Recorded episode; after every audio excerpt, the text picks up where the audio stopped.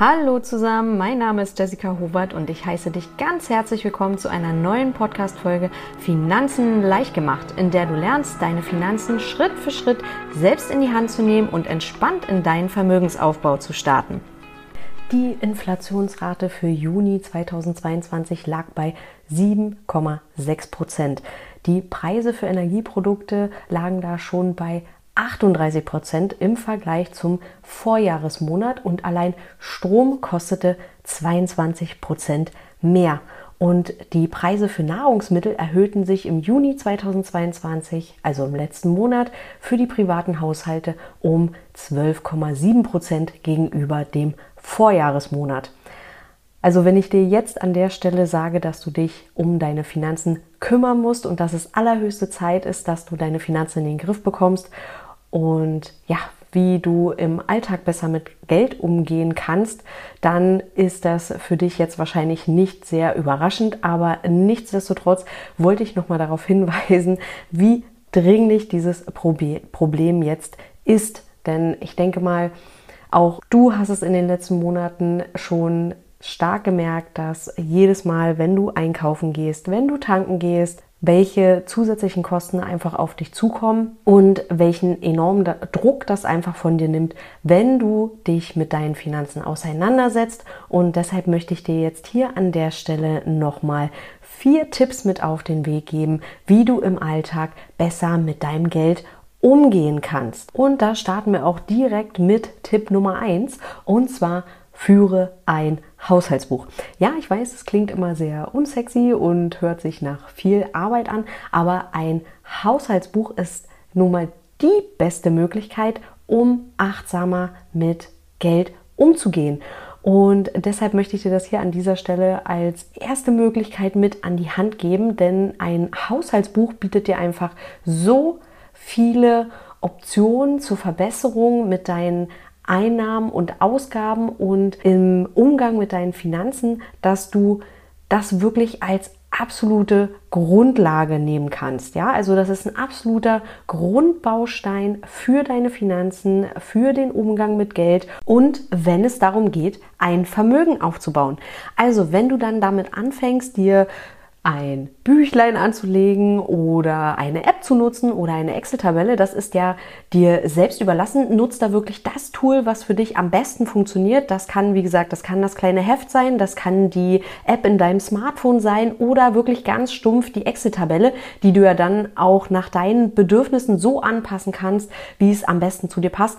Nutze wirklich das Tool, womit es dir am leichtesten fällt, diese Aufgabe auch regelmäßig, kontinuierlich, immer wieder umzusetzen, denn das ist ganz, ganz wichtig, dass du da am Ball bleibst. Das heißt, dass du das wirklich ja, in, in einer absoluten Regelmäßigkeit machst und voll durchziehst und mindestens für drei Monate ganz detailliert aufschreibst, welche Einnahmen und welche Ausgaben du hast. Also das heißt wirklich, jedes Ticket, was du für die U-Bahn holst oder jeden Kaugummi, den du an der Kasse kaufst, solltest du definitiv in dein Haushaltsbuch mit eintragen. Denn nur so hast du wirklich die Möglichkeit, dein Haushaltsbuch optimal für dich zu nutzen und dass es dann auch für dich den besten Nutzen einfach hat und dass für dich das meiste dabei rausspringt. Also die Arbeit, die du dann auch wirklich jetzt in dieses Haushaltsbuch investierst, wird sich dann definitiv lohnen. Denn durch das ständige Notieren aller deiner Ausgaben bist du definitiv dadurch äh, dazu gezwungen, genauer über jede kleine Ausgabe nachzudenken. Und das ist hier an der Stelle der entscheidende Punkt, dass du dir Gedanken über deine Ausgaben machst und dass du nicht einfach nur, ja, quasi irgendwelche Einkäufe nebenbei tätigst. Also das passiert ja immer mal wieder, vor allem bei irgendwelchen Kleinigkeiten, die man ja dann doch noch mal irgendwo mitnimmt. Dann ist es halt eben das Brötchen hier, der Coffee to go, ähm, ja oder irgendwie das ist ja das, der Schokoriegel an der Kasse oder wie auch immer. Also das sind ja solche Dinge, die passieren nebenbei und selbst wenn du, wenn du sagst, okay, ich kaufe mir jetzt mal irgendwie das T-Shirt oder das Kleid jetzt hier noch, okay, oder meinetwegen das Paar Schuhe, auch die Sachen sind ja meistens wenn man nicht wirklich über seine Ausgaben nachdenkt, Einkäufe, die man nebenbei tätigt. Das sind Sachen, die, die kosten vielleicht mal 25 Euro, mal 50 Euro, mal 100 Euro. Aber auch da, wenn man niemand ist, der jetzt wirklich ganz genau hinschaut und der auch sagt, okay, normalerweise kann ich mir solche Ausgaben leisten. Es bleibt dann zwar am Ende des Monats nichts übrig, aber ja, das gönne ich mir halt mal zwischendurch oder ja, wenn ich denke, ich brauche das jetzt mal an der Stelle und man kauft das dann so nebenbei ein, dann ist das nichts, was man bewusst macht. Und das sind auch, auch diese etwas, ich sag mal in Anführungsstrichen größeren Einkäufe, sind Sachen, die nebenbei passieren. Ich denke mal, dass jetzt an der Stelle vor allem mit der steigenden Inflationsrate, mit den steigenden Kosten, die jetzt in letzter und auch in kommender Zeit auf uns zukommen werden, viele noch ein ganz anderes Bewusstsein für Einkäufe entwickelt haben und auch werden. Also das kann natürlich sein, dass dann solche Einkäufe als größer wahrgenommen werden und nicht mehr so nebenbei passieren. Aber um das auch wirklich sicherzustellen, macht es absolut Sinn, ein Haushaltsbuch zu führen, sich seine Einkäufe bewusst zu machen und einen damit automatisch achtsameren Umgang mit seinen Geld zu haben. Wenn du dann die ersten drei Monate abgeschlossen hast, also wenn du dann wirklich die drei Monate dein Haushaltsbuch geführt hast, kannst du eine erste Bilanz ziehen. Denn du siehst dann nach diesen drei Monaten wirklich ganz genau, wofür gibst du denn eigentlich so dein Geld aus, weil wie gesagt, es können halt immer mal wieder Ausgaben sein, die ganz nebenbei passieren, aber dein Haushaltsbuch, wenn du es richtig führst, übersieht nichts. Und dann hast du es nochmal schwarz auf weiß und kannst nochmal ganz genau reinschauen und siehst wirklich, wofür gebe ich eigentlich mein Geld aus. Und dann kannst du ja Kategorien zusammenführen und sagen, okay, sind es jetzt hier an der Stelle die 250 Euro für den Lieferservice, die 80 Euro für den Coffee to go oder auch die 40 Euro für einen überteuerten Handyvertrag, ja? Das siehst du dann nochmal ganz genau schwarz auf weiß. Drei Punkte solltest du dir bei deinem Haushaltsbuch dann nochmal ganz genau anschauen. Und zwar sind das deine variablen Kosten. Das heißt, wofür gibst du denn so allgemein und meistens eher nebenbei dein Geld aus? Und was ist für dich an der Stelle wirklich notwendig? Das solltest du dir nochmal genau überlegen. Und ja, so Beispiele sind, kannst du dir vielleicht nicht zu Hause deinen Kaffee machen oder kannst du auch sogar den Kaffee im Office trinken oder kannst du dir auch zu Hause dein Brötchen schmieren oder kannst du halt irgendwo an anderer Stelle noch weitere Einsparungen machen, indem du sagst, okay, ich brauche jetzt an der Stelle das Ticket für die U-Bahn nicht, ich fahre heute mal mit dem Rad oder ich kann die Strecke auch zu Fuß erledigen. Also einfach diese kleinen Kosten, die nebenbei anfallen und da solltest du für dich nochmal überlegen, was ist dir wirklich, wirklich wichtig, wo du sagst, darauf möchte ich auf gar keinen Fall verzichten. Und was sind so die Punkte, wo du sagst, okay, da könnte ich jetzt an der Stelle nochmal einsparen, weil ich brauche jetzt irgendwie diese Woche nicht das dritte Mal nochmal beim Lieferservice bestellen, denn ich kann auch heute mal selber kochen. Also ja, deswegen da wirklich nochmal für dich schauen, was ist wirklich wichtig, was brauchst du definitiv. Also das hat natürlich auch nochmal was mit Lebensqualität zu tun, denn du möchtest ja nicht deine deine Kosten und deine Ausgaben auf ein absolutes, ja, auf ein absolutes Minimum schrauben, denn es geht ja auch noch darum, dass du deine, dass du so einen gewissen Puffer hast, um trotzdem noch bestimmte Dinge zu machen. Das heißt, dass du trotzdem mal den Lieferservice nutzen darfst. Also, dass du nicht jeden Tag immer kochen musst und dass es zu einem absoluten Zwang und einem absoluten Muss wird, jetzt hier an der Stelle die Kosten 100 Prozent einzusparen, sondern dass du die Möglichkeit hast zu sagen, okay, ich bestelle jetzt einmal oder zweimal im Monat beim Lieferservice und die restlichen Tage koche ich dann eben. Also, dass du da auch für dich eine gewisse Balance findest, denn es heißt ja, dass du für die, dass du, dass du diese Sparmaßma Sparmaßnahmen, die du jetzt ergreifst, nicht nur für eine Woche, einen Monat oder ein Jahr umsetzen sollst, sondern auch über einen sehr, sehr langen Zeitraum.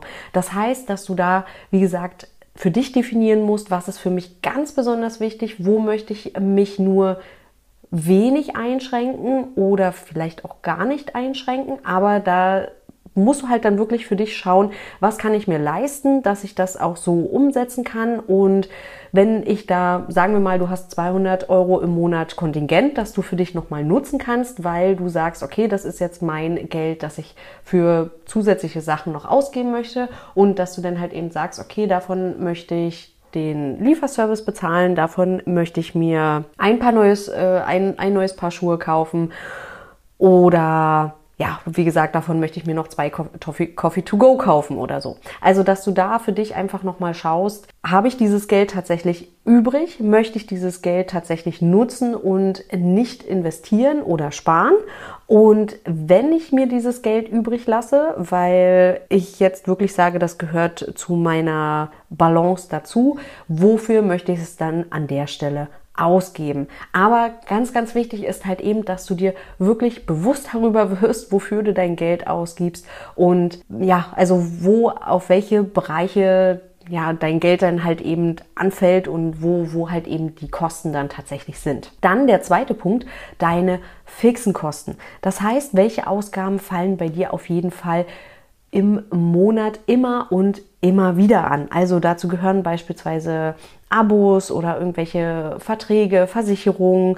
Also da solltest du auch noch mal schauen, auch wenn du dein Haushaltsbuch jetzt vielleicht nur für drei Monate geführt hast, dass du noch mal genau schaust, welche Versicherungen hast du beispielsweise, die auf jährlicher Basis sind oder auf halbjährlicher Basis. Und ja, also da gibt es immer wieder irgendwelche Abos, die du vielleicht für dich noch mal kündigen kannst weil du jetzt äh, Netflix, Amazon Prime und noch irgendwas anderes hast, äh, schieß mich tot. Und äh, da, dass du da einfach sagst, okay, das kannst du jetzt an der Stelle ein oder zwei Abos kannst du davon kündigen, weil eins reicht einfach am Ende des Tages, weil du gar nicht so viel Zeit hast, überhaupt so viel Fernsehen zu schauen.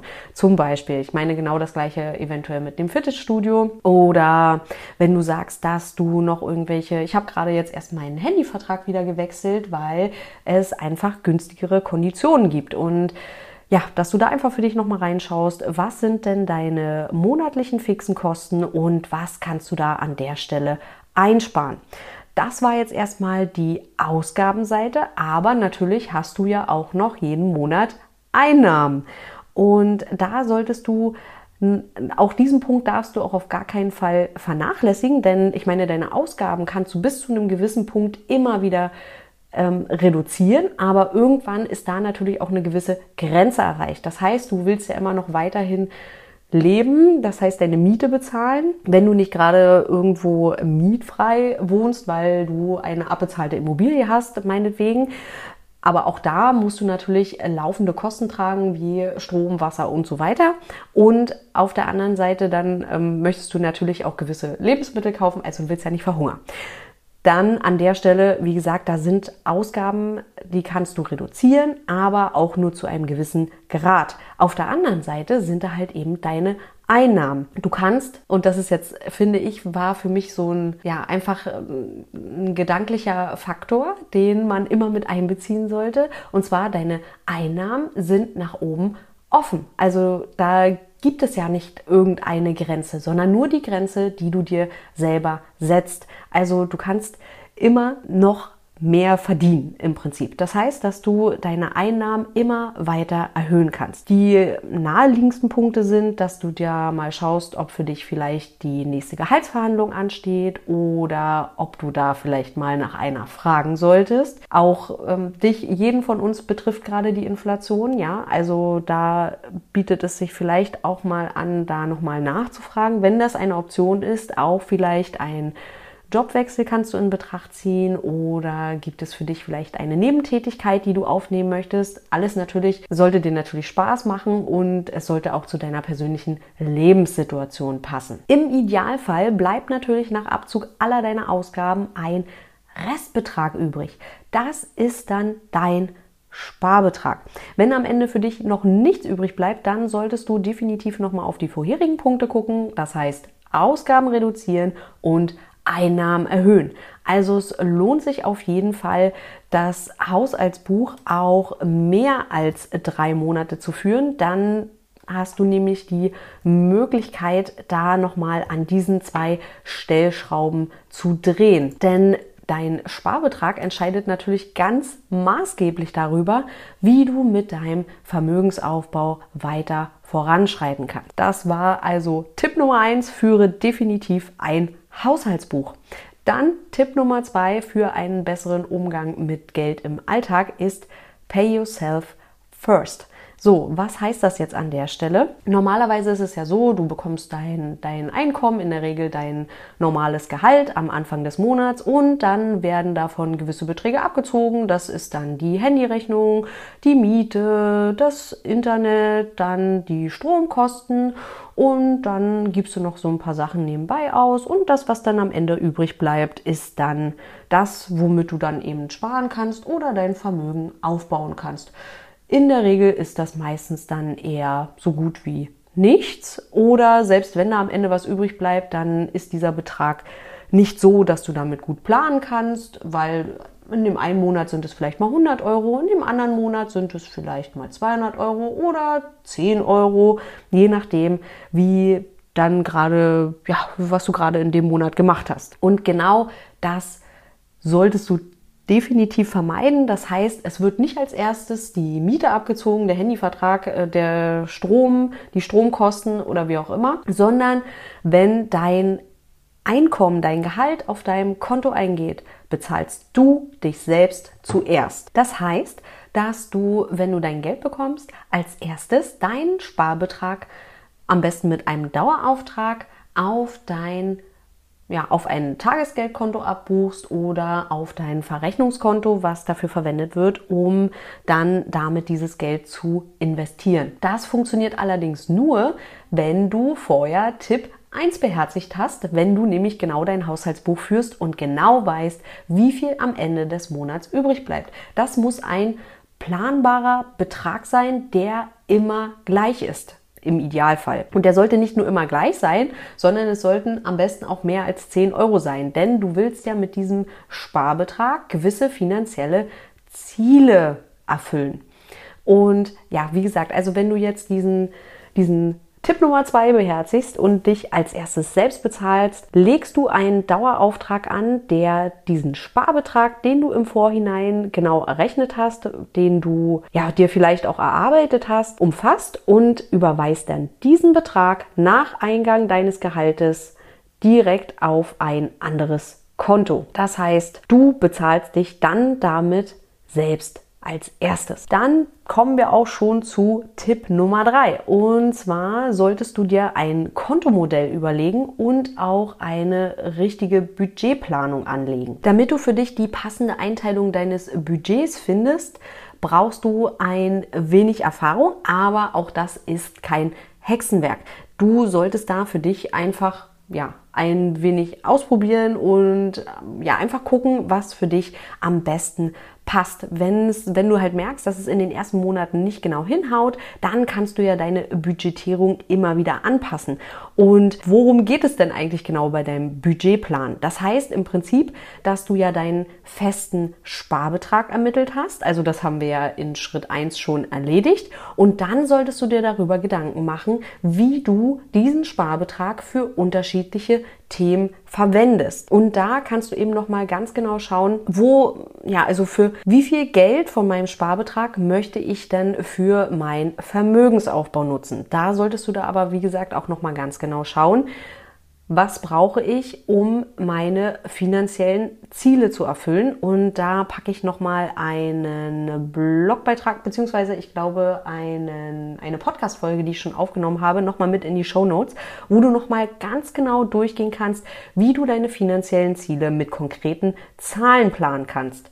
Denn es kann ja sein, dass du dann sagst, okay, von meinem, Spar, äh, von meinem Sparbetrag packe ich dann immer 100 Euro in mein ETF-Sparplan beispielsweise, dass du sagst, okay, ich investiere halt hier regelmäßig in ETFs jeden Monat und das sind 100 Euro, die packe ich da rein und dann habe ich am Ende irgendwann mal was weiß ich, 100.000 Euro zusammen und davon möchte ich dann meine Rentenlücke schließen. Und dann stellst du aber fest, okay, um die Rentenlücke zu schließen, hätte ich jetzt aber an der Stelle 500.000 Euro gebraucht und jetzt bist du 67 Jahre alt und deine Rente steht bevor und du hast keine Möglichkeit mehr, weiter dein Vermögen aufzubauen und für diesen Fall vorzusorgen. Das heißt, die Berechnung deiner finanziellen Ziele muss hier an der Stelle jetzt stattfinden und du musst dir jetzt darüber Gedanken machen, wie viel du später für die Erreichung deiner finanziellen Ziele brauchst und welchen Anteil deines Sparbetrages dann in deinen Vermögensaufbau fließen muss.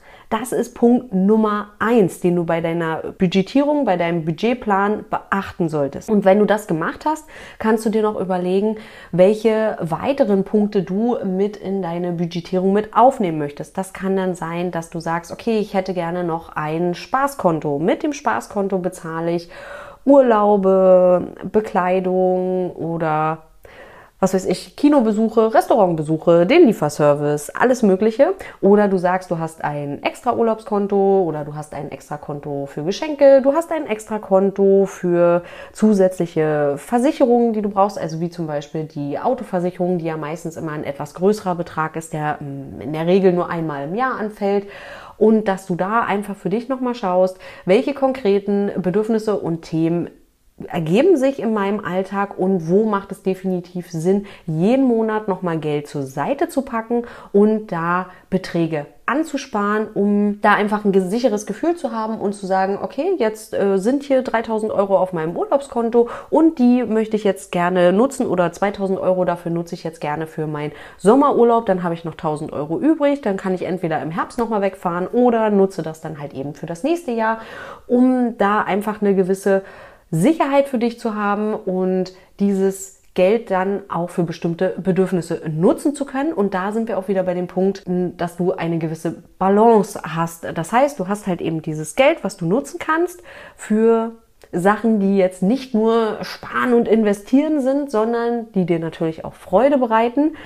Und auf der anderen Seite, wenn dieses Konto aber natürlich leer ist, dann hast du auch kein Geld mehr zur Verfügung, um da noch irgendwie noch mal in den Urlaub zu fliegen oder so. Aber an diese Regel musst du dich dann auch definitiv halten. Das ist dann das, was du für dich rausfinden musst. Welcher monatliche Betrag muss halt eben auf diese Konten fließen, damit ich meine Bedürfnisse decken kann und wenn ich eine bestimmte Reise plane, dass dann genügend Geld auf diesem Konto vorhanden ist und damit ja, da, damit du halt eben trotzdem halt dir wahrscheinlich deine Wünsche erfüllen kannst ohne dieses Konto zu überziehen und auf der anderen Seite, dass es dann halt eben einfach, einfach ausreicht und du ja trotzdem für alle Bereiche genügend Geld zur Verfügung hast. Das heißt, deswegen ist es wichtig, dass du als Punkt Nummer eins deinen Vermögensaufbau als erstes von deinem Sparbetrag abziehst und dann eben die weiteren Punkte folgen, wie eben Urlaub, Bekleidung oder wir haben zum Beispiel noch ein zusätzliches Konto für unser Kind, das heißt für regelmäßige Ausgaben, die beim Kind eben anfallen Bekleidung oder auch mal vielleicht ein kleines Spielzeug oder so oder Sachen, die wir noch Secondhand kaufen. Ja, einfach zusätzliche Ausgaben, die für das Kind noch da sind. Für, für das Kind haben wir auch dann zusätzlich noch ein Depot, wo dann auch regelmäßig Investitionen getätigt werden. Nur als Beispiel. Da musst du natürlich für dich selber nochmal genau definieren, welche Punkte sind das bei dir, was brauchst du und ja, was ist einfach essentiell für deine, für deine Lebensplanung für die nächsten 15, 15 Jahre, um da nochmal genau zu schauen, wie kann ich da am besten eine Balance herstellen zwischen Sparen und Investieren und halt auch, ja, Sachen, die dir einfach Freude bereiten. Und zusätzlich eine Sache, die mir jetzt noch einfällt, ist auch, dass du beispielsweise auch ein Konto für dein Humankapital hast. Das heißt, das sind solche Sachen, können auch kleinere Sachen sein, wie ein Buch beispielsweise oder ein Workbook oder auch etwas größere Sachen wie ein Online-Kurs, ein Seminar oder jegliche Arten von Weiterbildung, Ausbildung, alles, was du da nutzen kannst, um deine Qualifikation und Fähigkeiten weiter auszubauen. Und du solltest definitiv Geld für ja, für, für diese Weiterbildungsmöglichkeiten zur Seite packen und das auch regelmäßig in Anspruch nehmen.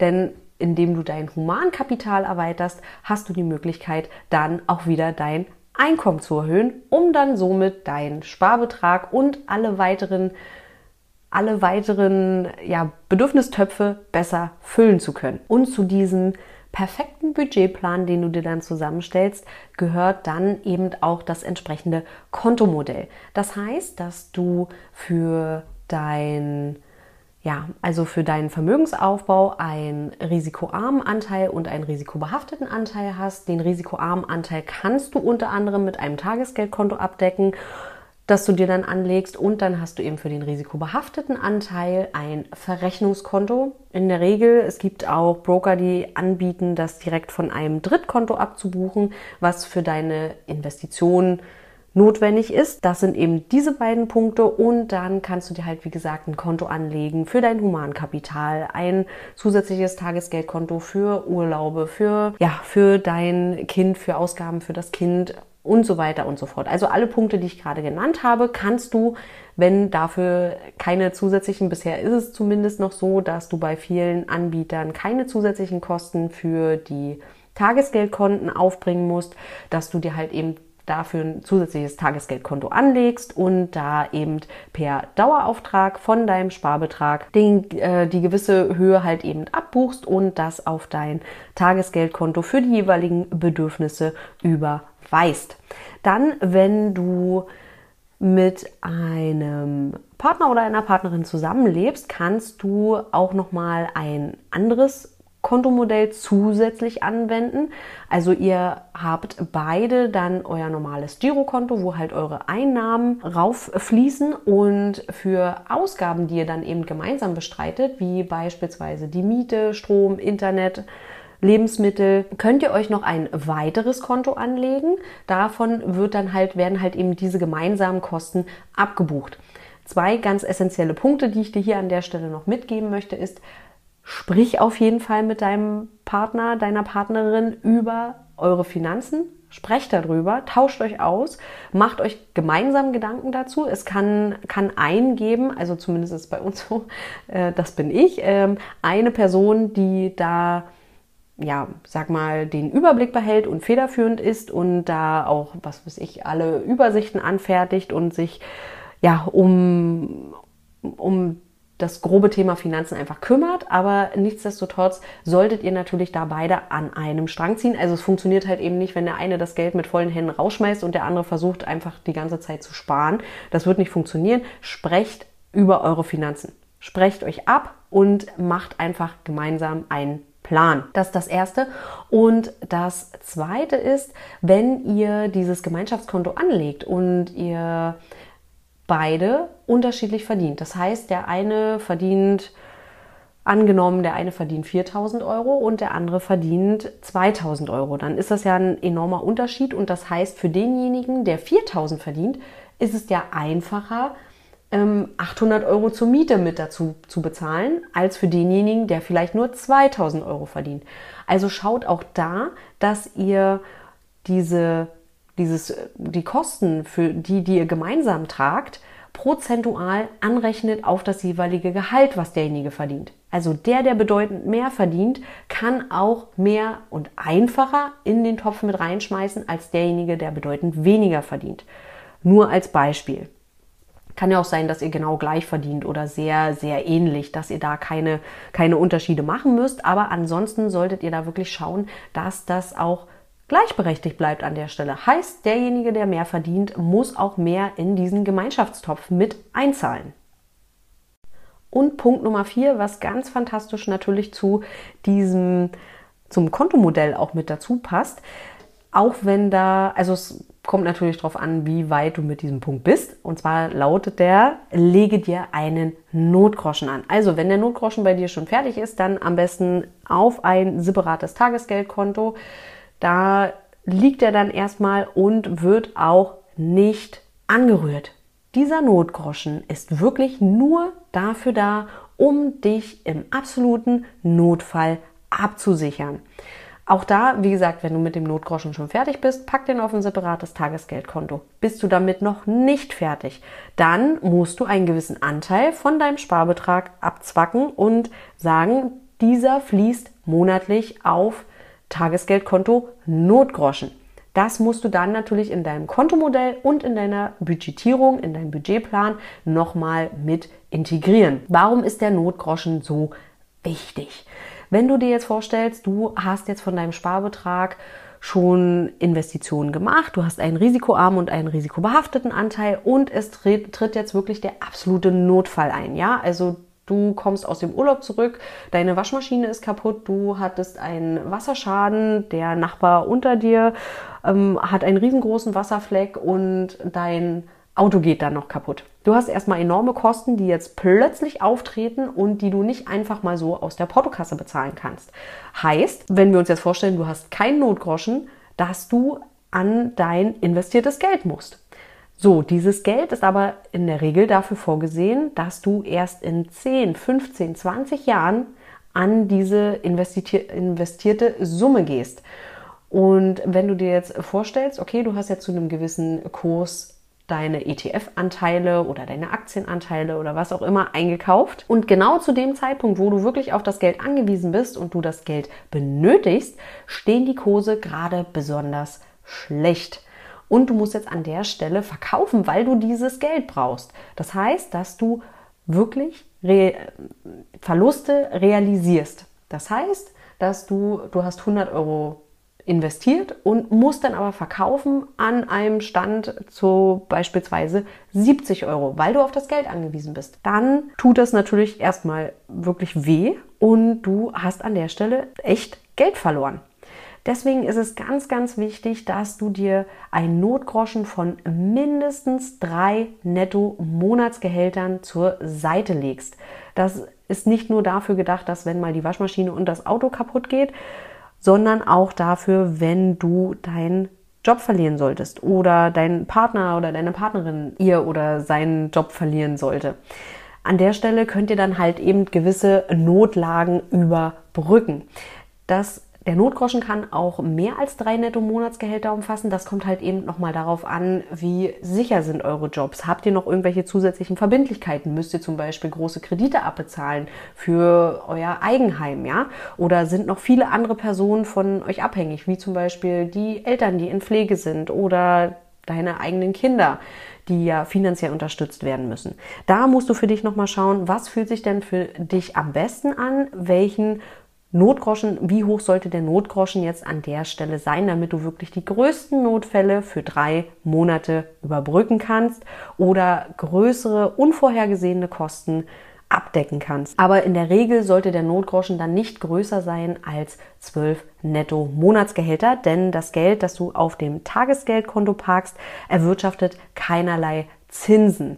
Denn gerade ist es ja so, trotz Zinswende, dass erstmal nur diese Strafgebühren abgeschafft werden sollen, die ja die letzten Monate und Jahre teilweise auf Guthaben erhoben wurden. Das heißt, weil du, wenn du Geld geparkt hast bei der Bank, musstest du dafür erstmal bezahlen. Einfach nur, weil dein Geld da rumgelegen hat, weil wir ja im Bereich der negativen Zinsen waren und ja, da bekommst du natürlich keinerlei Rendite. Selbst wenn wir jetzt in den Bereich von höheren Zinsen gehen, 1, 2, 3 Prozent, gleicht das noch lange nicht die derzeitige vorherrschende Inflation aus. Das heißt, dein Geld wird trotzdem, auch wenn du jetzt nicht aktiv siehst, dass die Summe auf deinem Konto weniger wird, verringert sich doch die Kaufkraft deines Geldes permanent. Das heißt, wenn du dir heute noch Waren im Wert von 100 Euro kaufen kannst, dann kosten die gleichen Waren in fünf Jahren schon 120 Euro. Zum Beispiel.